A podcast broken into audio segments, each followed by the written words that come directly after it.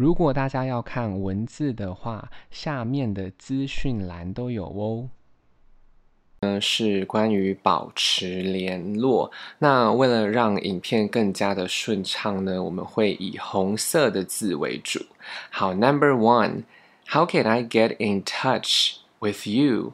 我怎样才能和你联络呢？Do you mind giving me your contact information？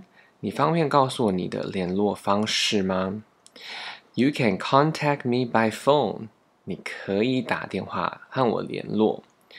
We can keep in touch over the telephone。我们可以打电话联络。Keep in touch，保持联络哦。Don't forget to keep in touch，不要忘了要常联络。Send me an email，寄 email 给我。I don't think email is the best form of contact。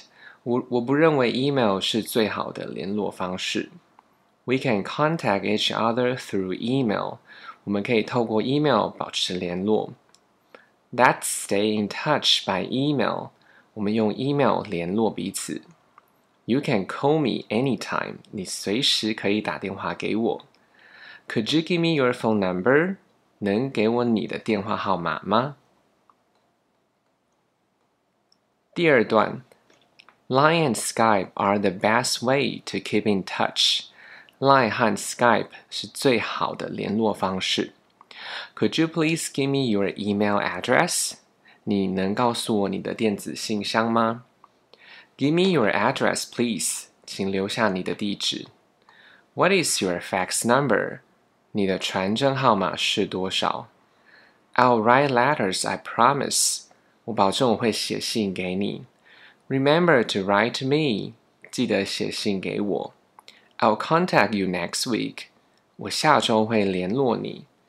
Be sure to get in touch with me when you visit the States。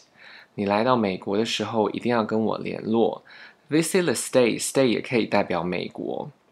Contact me as soon as possible，尽快和我联络。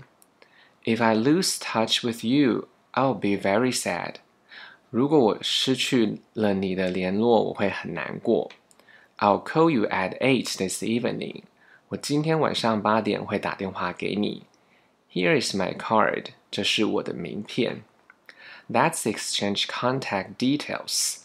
我们互相交换联络方式吧。大家如果有时间的话，再帮我评价五颗星，谢谢收听。